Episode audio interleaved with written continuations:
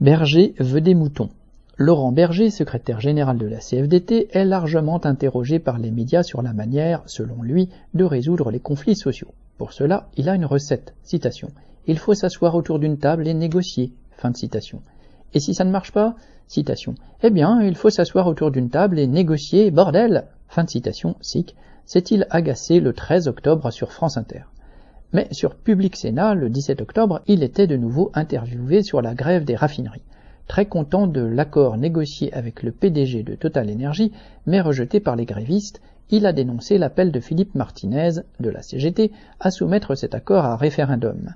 Citation. Il se tire une balle dans le pied, fin de citation, a-t-il estimé. Citation. À quoi sert la négociation collective et sociale dans une entreprise s'il faut soumettre l'accord des organisations? Fin de citation. En somme, non seulement, citation, il faut s'asseoir autour d'une table, fin de citation, mais surtout ne pas demander l'accord des travailleurs. Viviane Lafont.